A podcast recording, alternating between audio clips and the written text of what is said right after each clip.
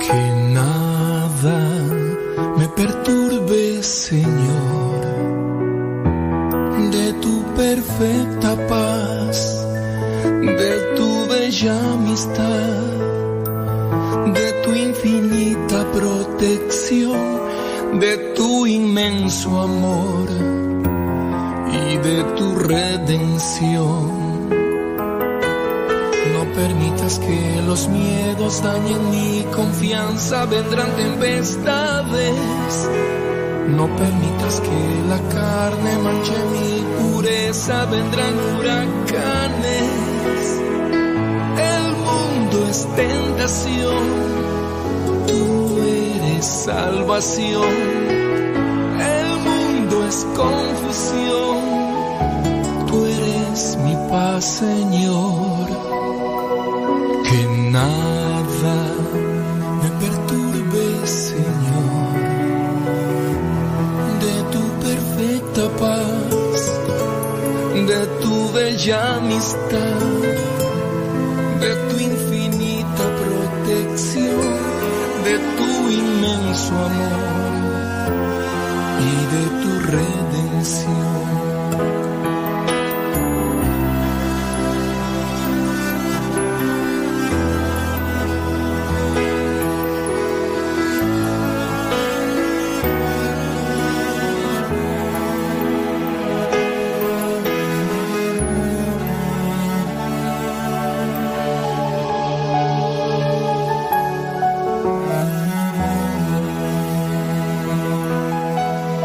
Permitas que el dinero robe mi decencia, vendrán tempestades.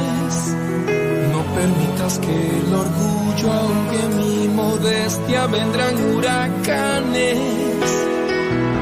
El mundo es seducción, tú eres sanación.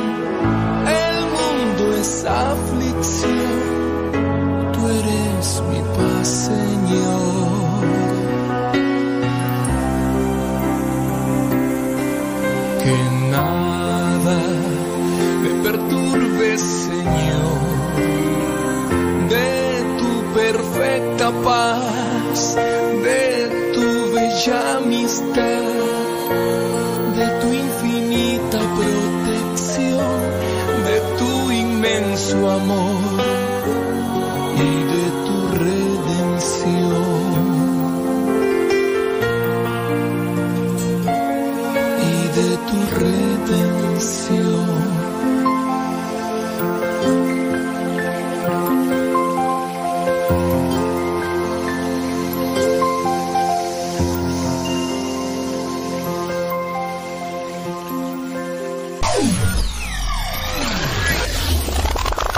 Radio Cepa, con una programación que toca tu corazón. En Radio Cepa alimentamos tu espíritu cada día. Estamos online las 24 horas. Alexa, pon música de los misioneros servidores de la palabra. Esta es la música de los misioneros servidores de la palabra en Spotify. Justo cuando estaba vacío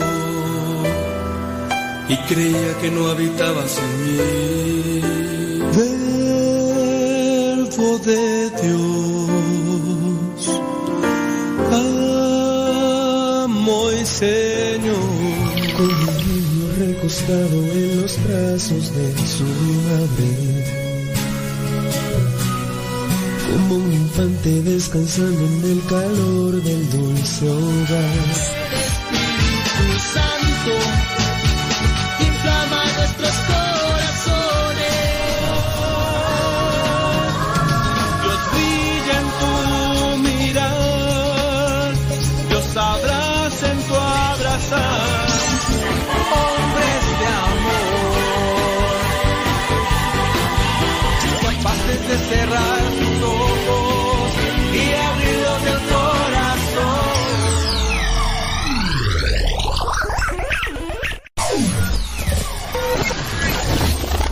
Si quieres volver a escuchar los programas del Padre Modesto, búscalo en tu página favorita de podcast, Spotify, iTunes, Google Podcast y otros más. Busca los programas en, el, canal, Modesto, Radio. En el canal Modesto Radio.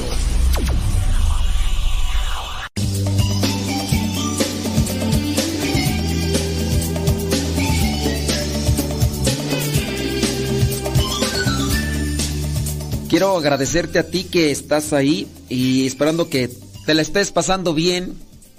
Cualquier, en cualquier cosa que estés haciendo, donde quiera que estés, que te la pases bien.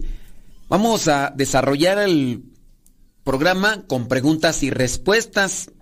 Igual si quieres también dejar un comentario, pues también lo podemos esperar, esperando que pueda ayudarnos a ambos tu comentario ya sea a mí para acomodar el programa de una mejor manera o también incluso para las personas que nos escuchan que pudiera ser una respuesta. Antes de iniciar con el programa, pues vamos a hacer una pequeña oración. ¿Me acompañas? Muchas gracias. En el nombre del Padre, del Hijo y del Espíritu Santo. Amén. Bendito y alabado sea, Señor, por que nos permites llegar hasta este momento del día. Gracias por lo bueno Gracias por lo amargo, por lo desabrido que encontramos en el camino y que nos ayuda también para ir madurando, para ir tomando una reflexión de lo que estamos viviendo. Concédenos sabiduría para poder hacer una buena elección siempre de lo que vamos a hacer, decir, de lo que vamos a tener en nuestras vidas y de lo que tenemos que quitar para ir progresando siempre buscando cumplir con tu voluntad. En el nombre del Padre, del Hijo y del Espíritu Santo. Amén. Espíritu Santo, fuente de luz, ilumínanos. Espíritu Santo, fuente de luz, llénanos de tu amor. Preguntas, lance su pregunta y si no, también su testimonio.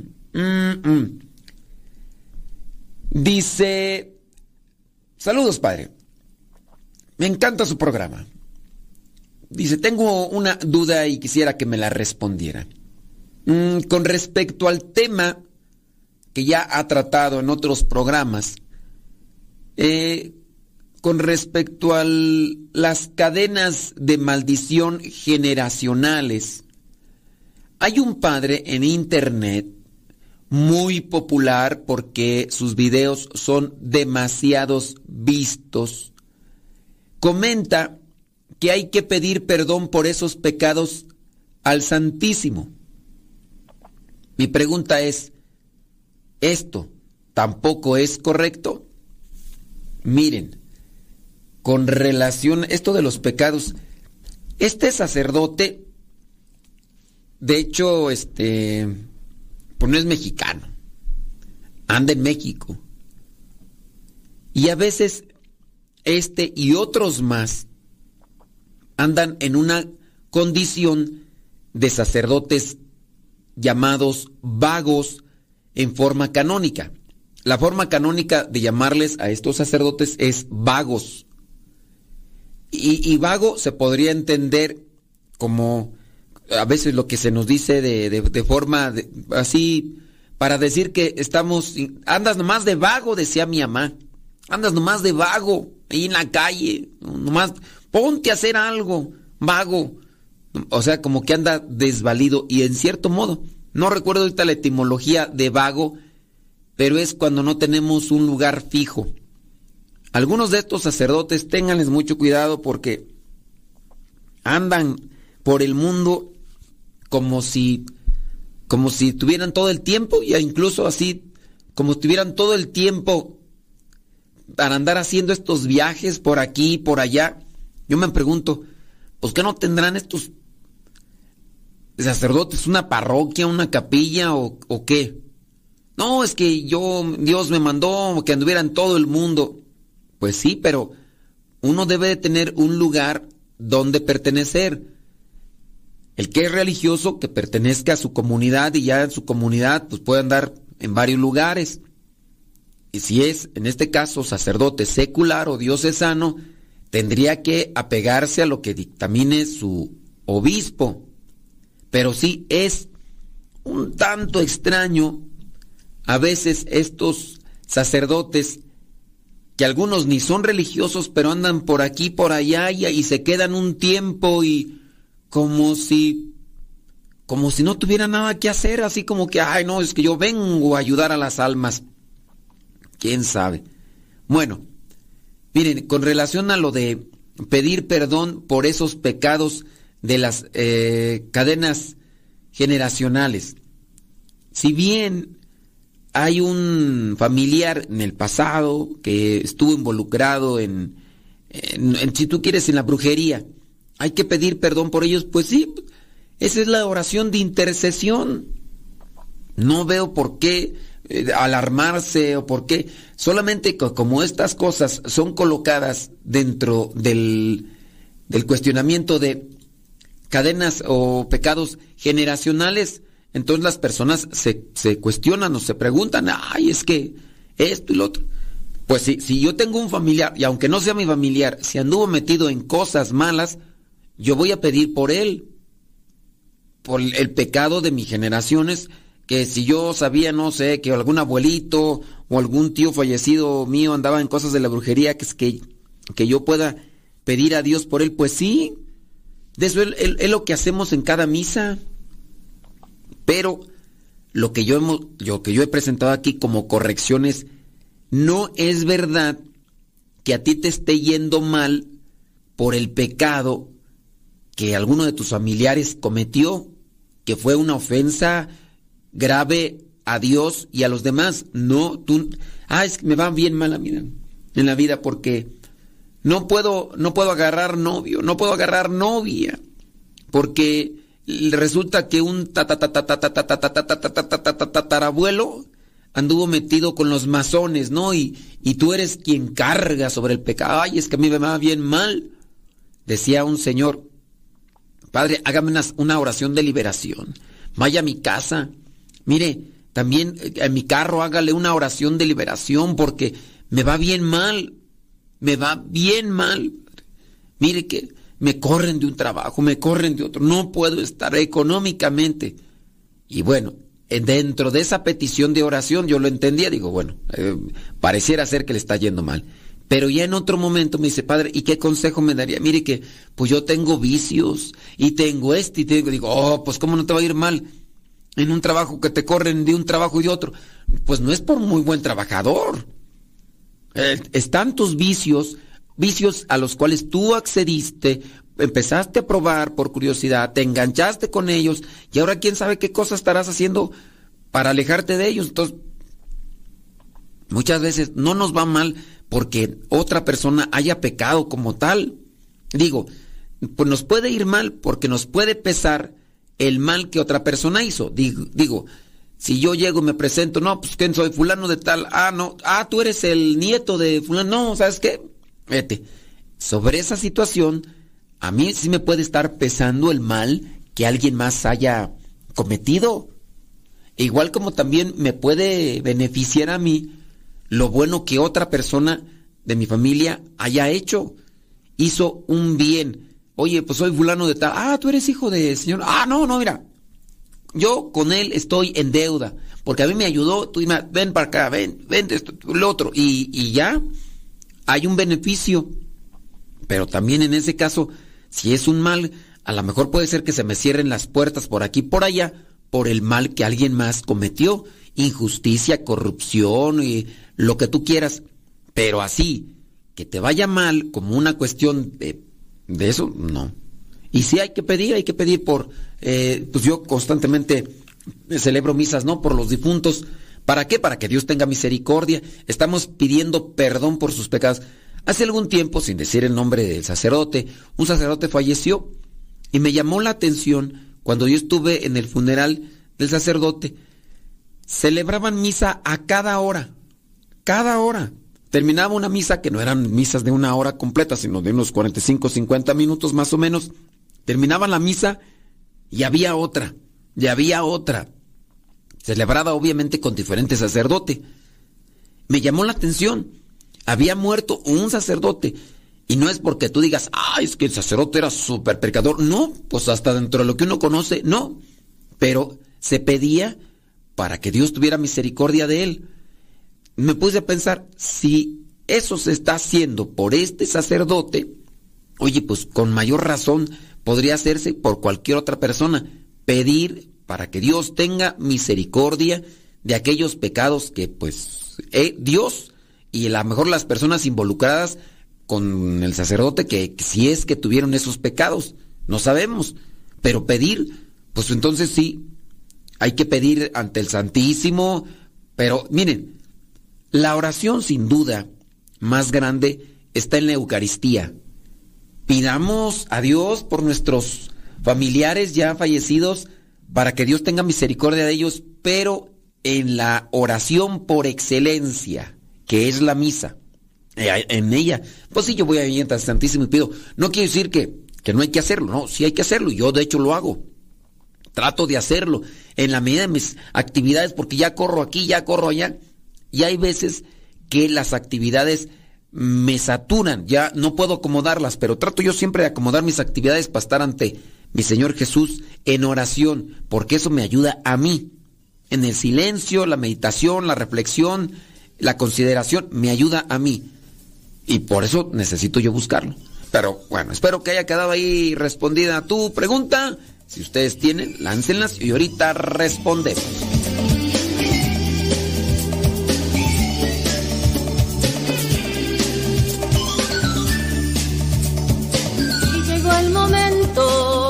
Que conocí a Cristo en un retiro. Miles de personas y matrimonios se han encontrado con Cristo participando de este evento que se lleva año con año, año con año. Diez mil padres de familia 2023 en el Centro de Espiritualidad Misionera MSP que se encuentra en San José Huilango, Estado de México. Escucharás importantes conferencias y predicaciones para los esposos y padres de familia. Te esperamos este domingo de Ramos 2 de abril, 2 de abril del 2023, de las 9 de la mañana a las 5 de la tarde. El costo de la entrada es de 80 pesos. Más informes al teléfono de casa 55 58 96 05 42. Teléfono de casa 55 58 96 05 42. Diez mil padres de familia al encuentro de Cristo este próximo domingo de Ramos.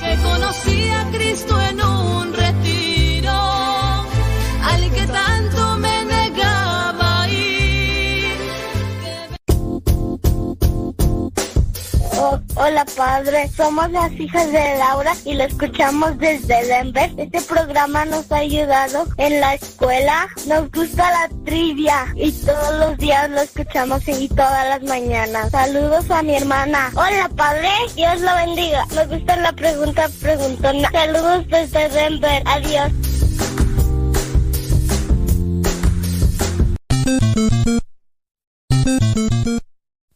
Alexa, pon Radio Sepa, mi estación favorita. Esta es Radio Sepa, la radio de los misioneros servidores de la palabra. Estás escuchando Radio Sepa, una radio que forma e informa. Yo salto para el Señor,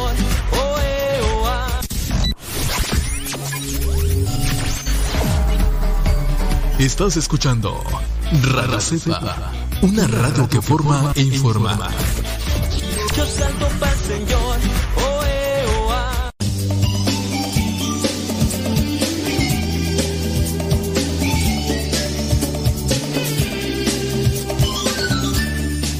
Sí, merengues, tengues, mándenos sus preguntitas, sus comentarios. Trataremos de dar respuesta a cada uno de ellos y también si igual si tiene un testimonio que diga, oye, pues fíjate que yo era neuras, no era un neurótico, un bilioso, berrinchudo, geniudo, malhumorado, yo estaba lejos de Dios, pero a partir de que empecé a escuchar la radio, me empezó a tocar Dios en mi corazón.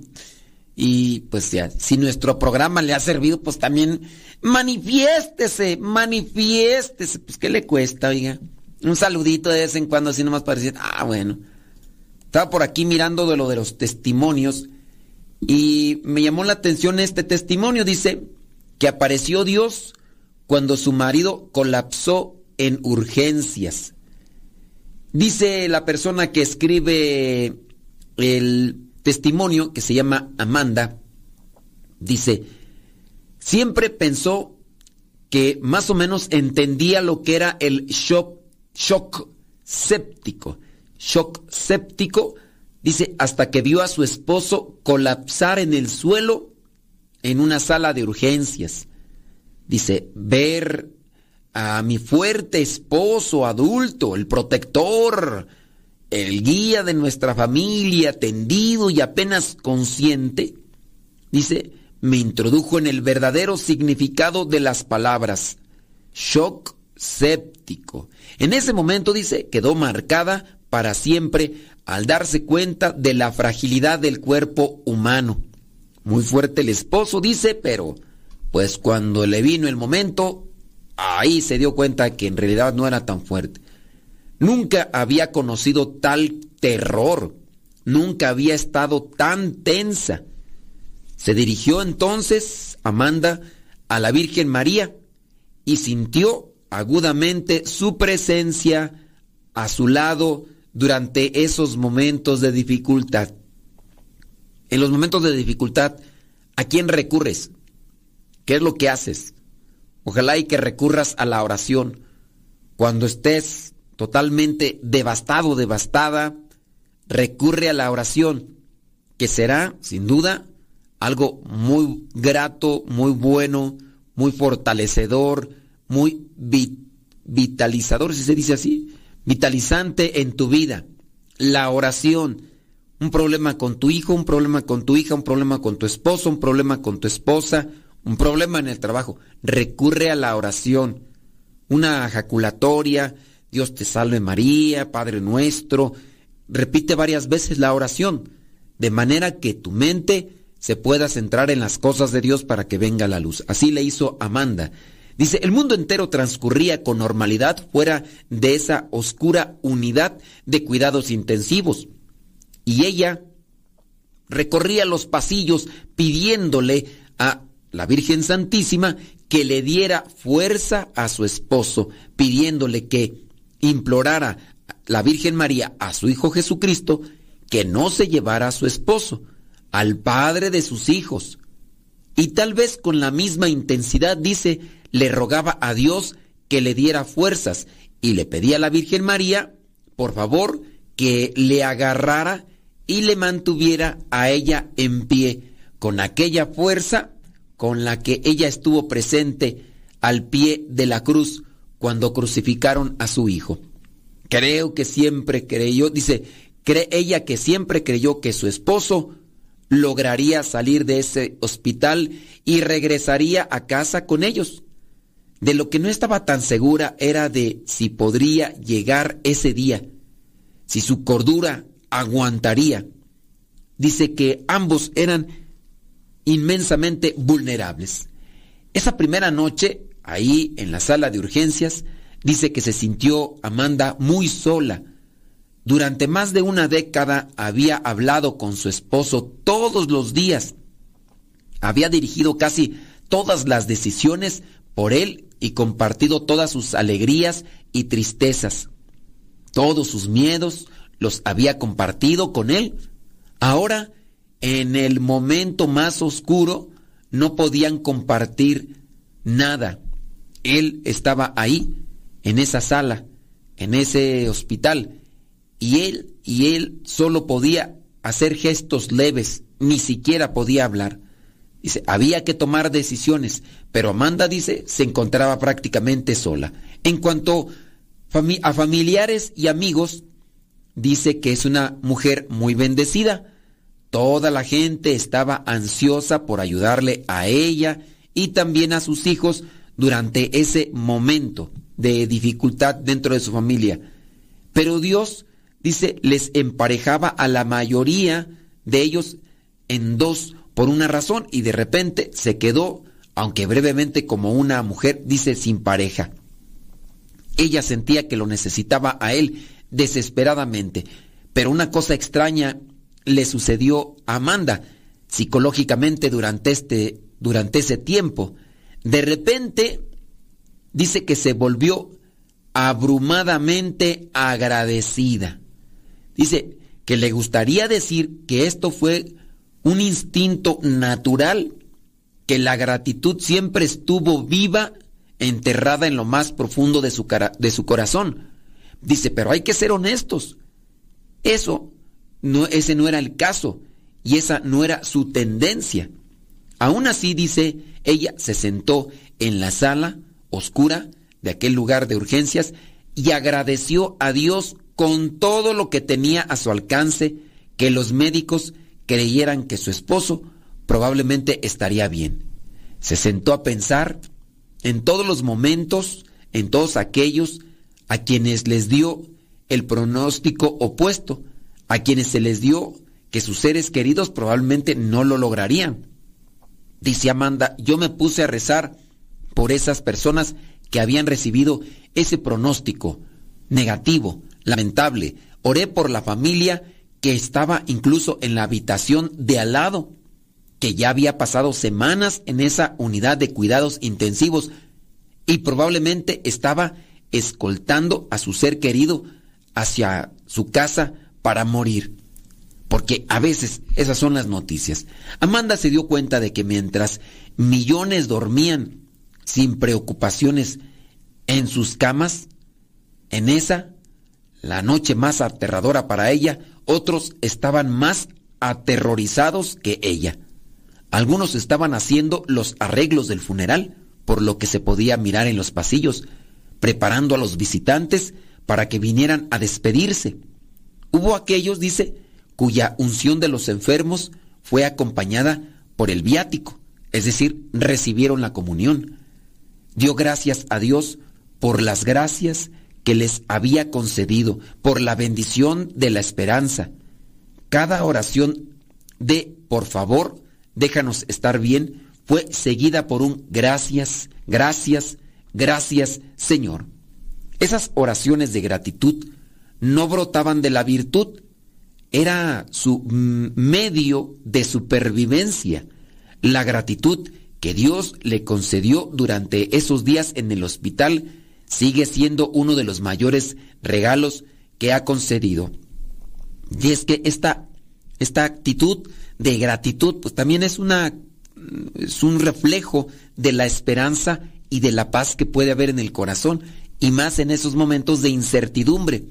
No porque no se quiera a la persona, sino porque se confía plenamente en Dios. En esa mañana, dice, les hablaba ella, Amanda, a sus hijas, de cómo eh, estamos llamados a llenar nuestra mente con oración, con el Señor. Les decía, estamos llamados a ofrecerlo todo, bueno o malo, triste o alegre. Estamos llamados a ofrecerlo todo a Dios y a buscar siempre la voluntad de Dios, a estar siempre en comunión con Él. Estas son palabras de gozo cuando se pronuncian en tiempos de gozo pueden sentirse como palabras mundanas cuando se pronuncian en tiempos ordinarios, pero cuando se habla durante los tiempos difíciles, demuestra su durabilidad, verdad y fuerza. Solamente podemos decir que si esas palabras salen, es una manifestación de una gran conexión con Dios. La belleza que ocurre cuando las personas se vuelven a Dios durante tiempos difíciles no es una prueba de su propia santidad, más bien es una prueba de la fidelidad a Dios. Nuestro Dios sabe lo que necesitamos y siempre está dispuesto a proporcionárnoslo. No tenemos otra opción en esos momentos que apoyarnos en Dios. Y Él tiene una opción y siempre elige a nuestro favor. Ahí es donde debemos de estar. Dice Amanda, cuando miro hacia atrás ahora, no puedo evitar asombrarme de todo lo que el Señor nos ha hecho pasar a ella y a su esposo, llevándoles en sus brazos todo el tiempo. Pero también, dice, recuerda la importancia del resto de los días, los días ordinarios y mundanos, como lo puede mencionar. Se acuerda que Dios nos habla en esos tiempos oscuros, pero muchas veces habla palabras que ya plantó en el corazón. No podía abrir una Biblia en esos tiempos, no podía componer grandes oraciones. Sus oraciones consistían en simples súplicas pronunciadas con las palabras más básicas, pero eso es fruto de una relación constante. Bueno, regresando a la pausa, terminamos con este testimonio de Amanda y también vamos a responder algunas de sus preguntas.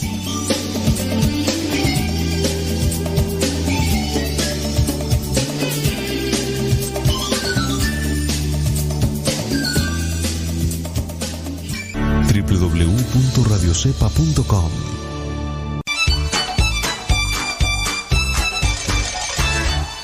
Estás escuchando La Cepa, la estación de los misioneros servidores de la palabra.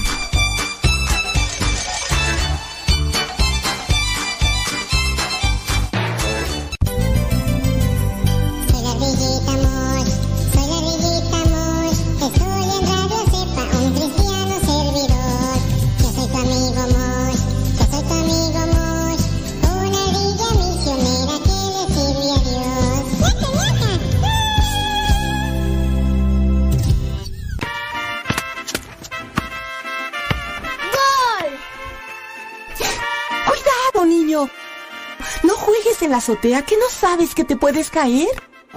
Hermana, no lo regañes. Mejor cierra con seguro la puerta o coloca barreras de protección en sitios altos para que no se caiga. Es muy fácil prevenir caídas. La prevención es vital.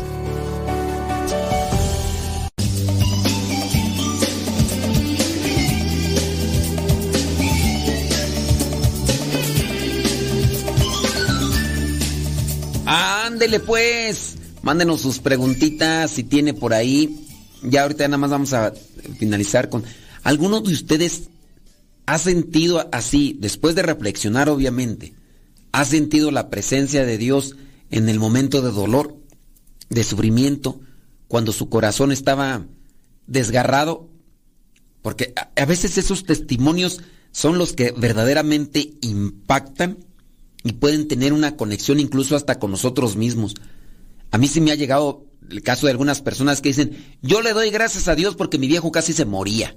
En el momento, pues yo decía que no. Pero ya después con el tiempo dije, ay, bendito sea Dios que llegó ese momento.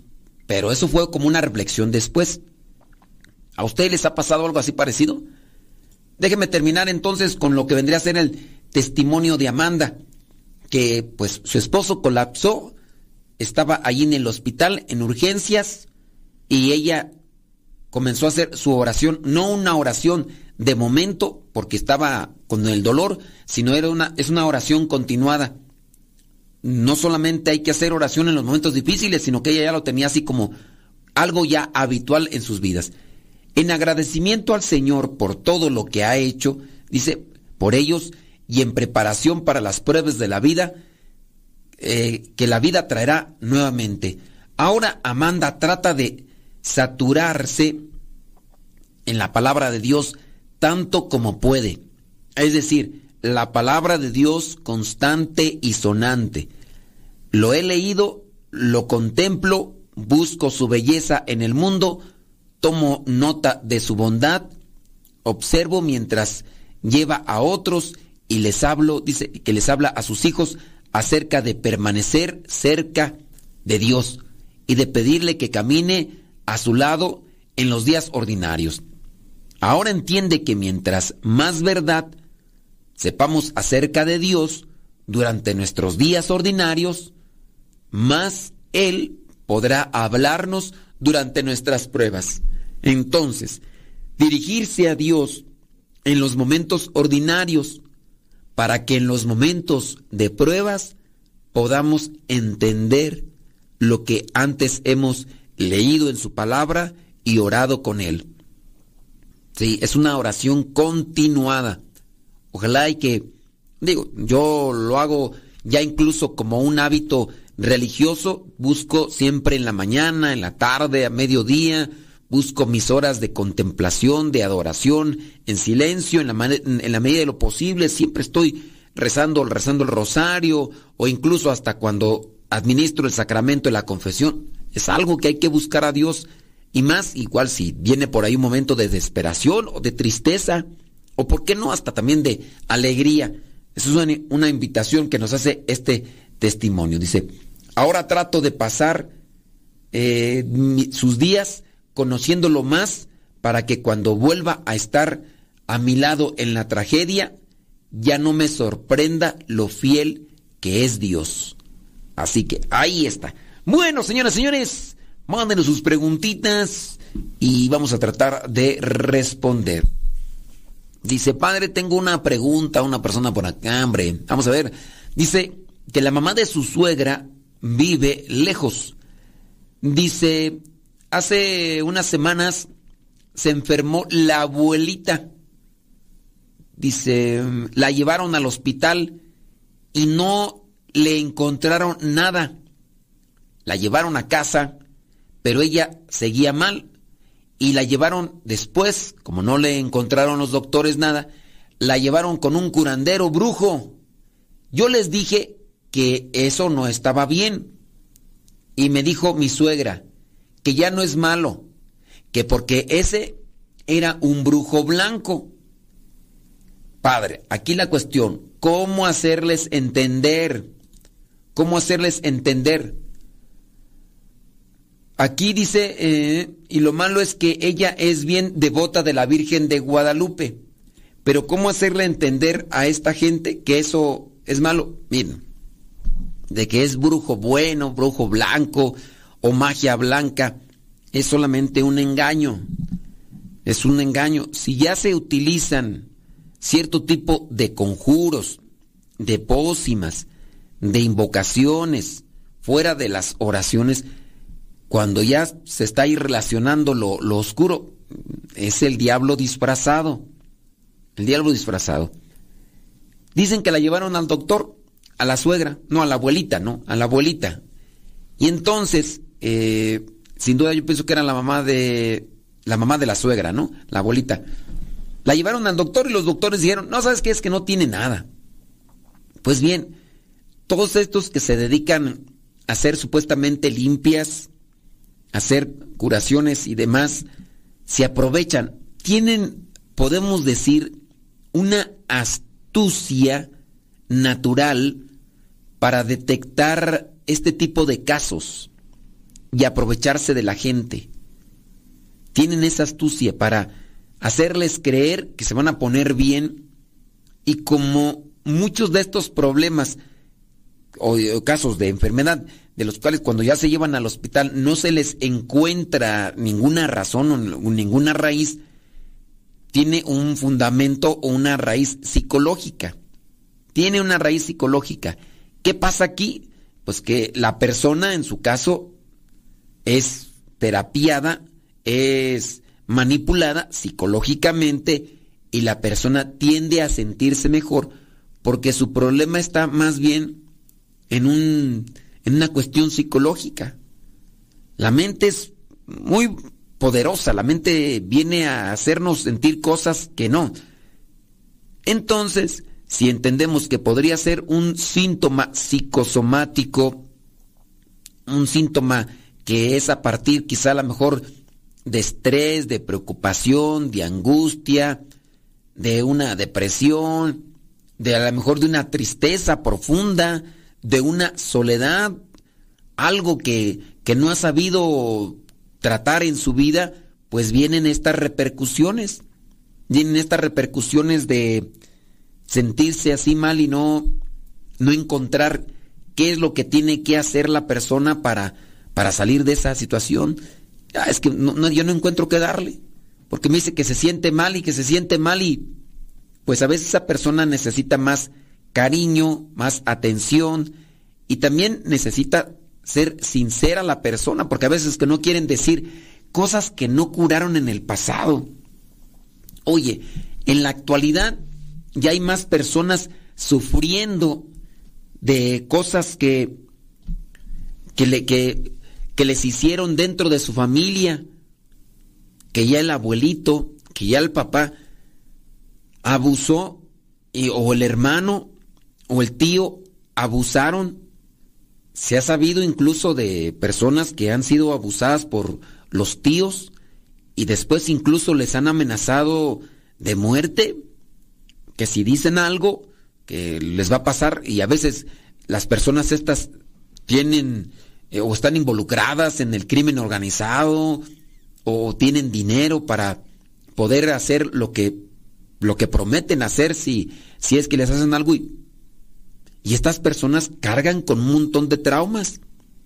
Agrégale que también hay traumas que pueden encontrar dentro de la familia o también pueden encontrar incluso dentro de la escuela o los vecinos o a veces también dentro de la iglesia con personas que a lo mejor han descuidado su vida espiritual, viven de las apariencias, no buscan a Dios, no se llenan de Dios y andan haciendo cosas malas. ¿Cuántas personas no fueron abusadas en su infancia? Y quizá no se lo dijeron a nadie porque o fue el papá, o fue el tío, fue el hermano, fue el primo. Y a veces este tipo de abuso fue muy violento, a tal punto que pues sacudió, puso en shock a, a la persona, lo puso en shock.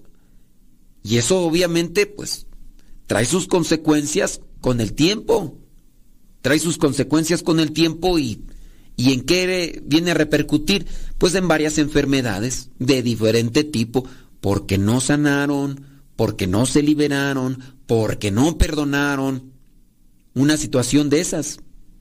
Muchas personas de las que me están escuchando posiblemente pasaron por eso. Y a lo mejor ya sanaron, pero otros, muchos no, porque pues no todos los abusos son iguales. Unos tienden a ser más trágicos. Hay algunos que incluso los estuvieron abusando por mucho tiempo. En caso de personas que por mucho tiempo el mismo papá estuvo abusando de sus propios hijos por mucho tiempo que lo miraron prácticamente normal. Y luego todavía el shock cuando vienen a decírselo a la mamá y la mamá defiende, en este caso, al esposo. Defiende al esposo o incluso trata de embustero o embustera a su propio hijo porque le, dio a conocer que están...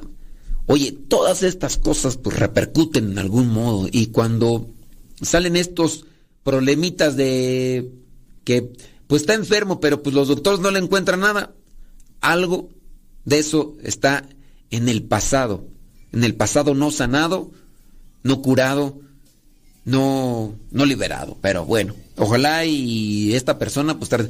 Tenemos que hacer pausa regresando, hablo un poquito nada más de esta cuestión, pero ya regresamos.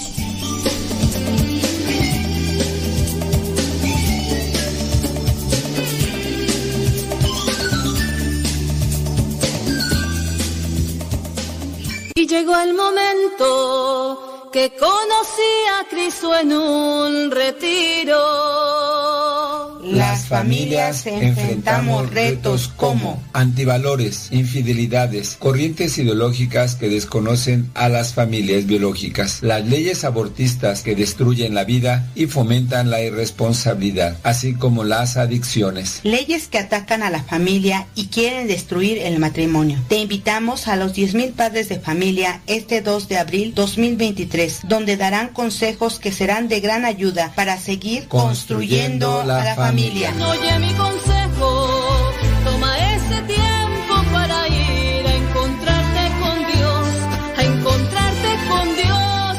Yo conocí. Sigue con nuestra programación. Estás en radiocepa.com.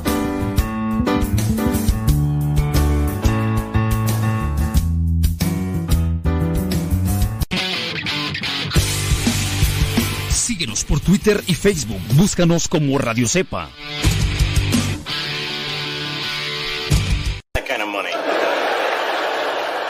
Mira, papá, fuego.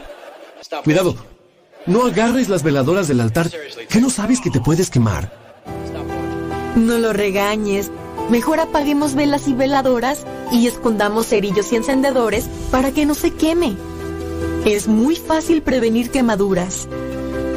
La prevención es vital.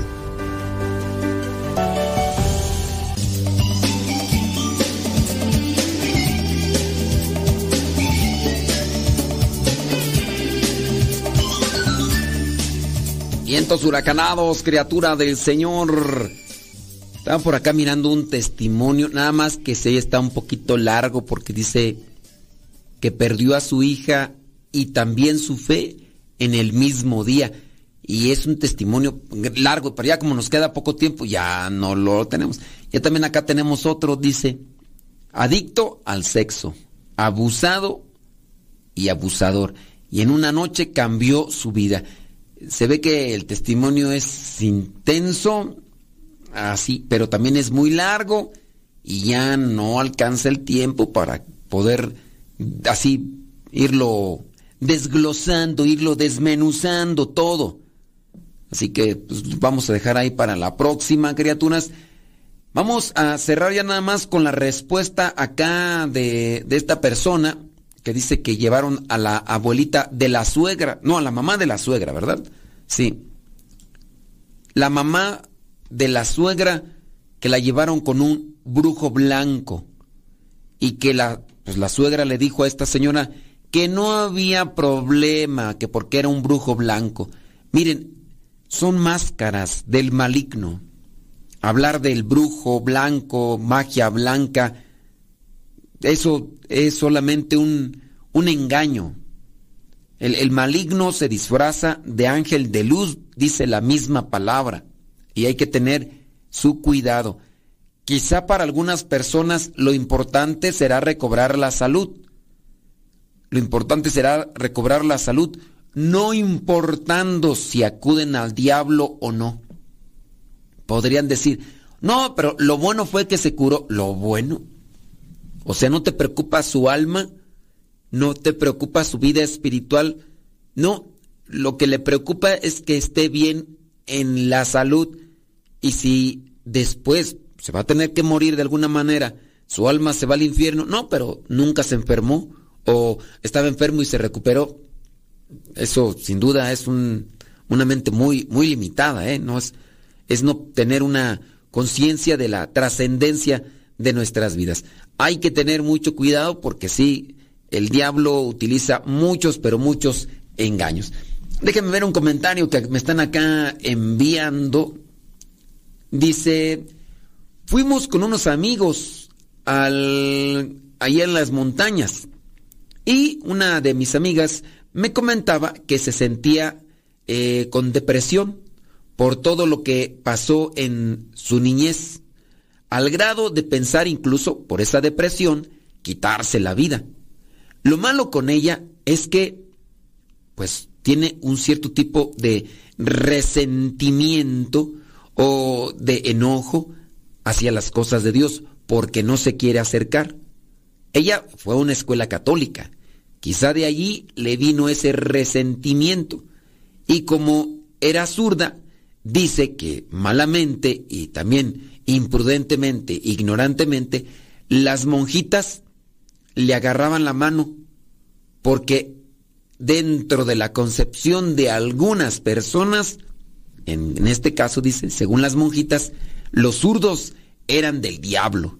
Y pues no quiere saber nada a partir de su mala experiencia en la escuela, no quiere saber nada de Dios.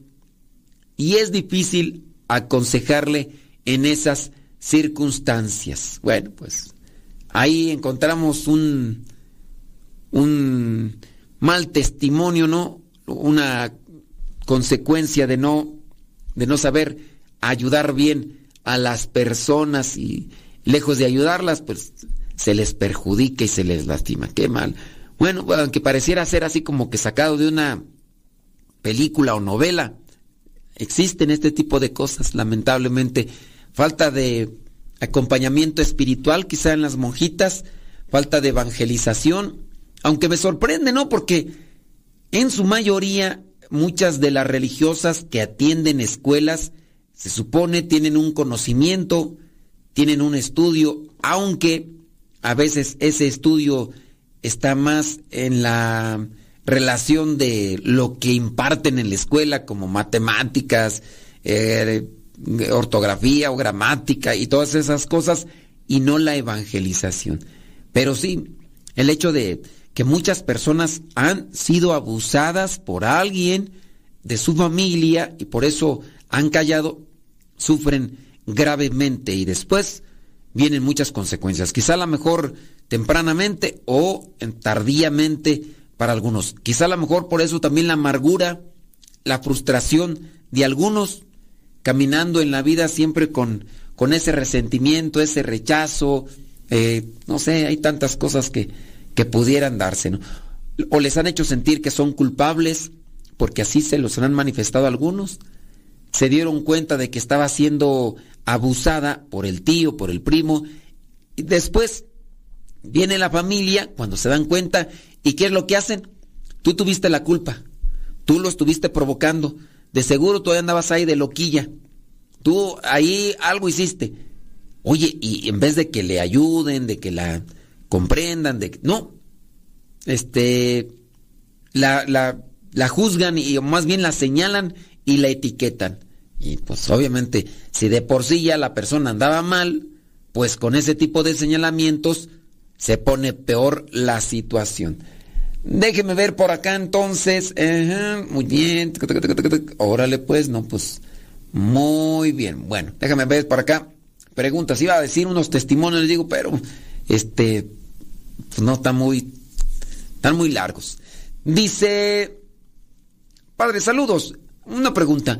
Cuando el sacerdote en la misa coloca las manos para la consagración y nos ponemos de rodilla y con la cabeza hacia abajo, tenemos que mantener esa postura de cabeza abajo e hincados hasta que dice, hagan esto en memoria mía. Mm, en las rúbricas dice que las personas se ponen de rodillas, a excepción pues del sacerdote. Pero no dice que bajen la cabeza. Yo no sé esto de, de agachar la cabeza. ¿Quién les dijo que tenían que agachar la cabeza? Eh? O podemos levantar la mirada en algún momento para agradecer a Cristo Jesús. Yo no sé en dónde les les dijeron esto o cómo es la cosa, pero, pero no, no es una cuestión de que se indique. Sí, eso de ponerse de rodillas los que puedan hacerlo en el momento de la consagración, pero de bajar la mirada y no, así como que agacharse, no, eso no está, eso no está en la rúbrica. En la rúbrica sí está que se pongan de rodillas los que son laicos y estén ahí, a excepción de los sacerdotes, todos los sacerdotes estamos de pies, y de pie, incluso hasta el mismo diácono también se pone de rodillas. ¿Ok? Entonces no sé eso de la cabeza, ¿eh? ¿Quién sabe dónde? O quienes haya dicho, si un, si un sacerdote en específico les dijo, ¿qué onda? Pero no, eso no está dentro de la rúbrica. Dice, padre, ¿a qué se refiere la Biblia referente a que los pecados de los padres se pagarán hasta la tercera o cuarta generación? No recuerdo exactamente en qué parte de la Sagrada Biblia lo dice, solo recuerdo que es en el Antiguo Testamento. Miren, habría que ver el pasaje y habría que ver el contexto. ¿Por qué? Porque aquí también hay que analizar que la consecuencia del pecado, la consecuencia del pecado puede, puede tardar una generación o dos. Supongamos que es el pecado de incesto. Con el pecado de incesto se puede transmitir un cierto tipo de, de, cambio en el organismo. Por eso es que no se pueden casar entre familiares cercanos, porque las consecuencias fisiológicas a partir de la combinación o la mezcla dentro de lo que vendría a ser la, los genes o el ADN familiar trae repercusiones en algunos casos de enfermedad. Y eso podría ser de una o de dos generaciones. También los pecados como tal podrían tener una repercusión.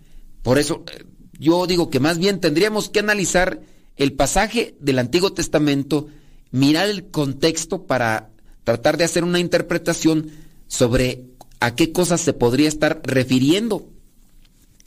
Pongamos que si alguien pecó de idolatría, se quedó arraigado en la idolatría, está pecando de idolatría, y entonces se pagará, dice, hasta la tercera o cuarta generación. O sea, quedará saldado, quedará curado. En el caso de la idolatría, el papá, el esposo, se metieron a las cuestiones de la brujería. ¿Qué pasa? Que después van a meterse los hijos también a lo mismo. Y después los nietos. Y puede ser que sigan contaminándose o sigan sufriendo de eso a partir del pecado de alguien. O en su caso podría ser, eh, por ejemplo, el alcohólico. Papá alcohólico, los hijos alcohólicos, nietos alcohólicos, esposa alcohólica, todos alcohólicos. Y entonces tiene que darse un cierto tipo de purificación, de recuperación. Entonces puede ser que en ese sentido se hable de generaciones para sanar totalmente, hasta que ya venga incluso a descontaminarse. La flojera, la apatía, esas cosas también se transmiten. Y así también esto de lo que vendrían a ser estos como pecados o consecuencias del pecado, pues pueden llegar. Pero ya nos tenemos que ir, criatura del Señor. Que la pase muy bien, que Dios le bendiga, échele muchas ganas. Si le sirvió el programa, nos escuchamos en la próxima. Ya sabe, aquí estamos. Se despide su servidor y amigo, el Padre Modesto Lule, de los misioneros servidores de la palabra. Hasta la próxima.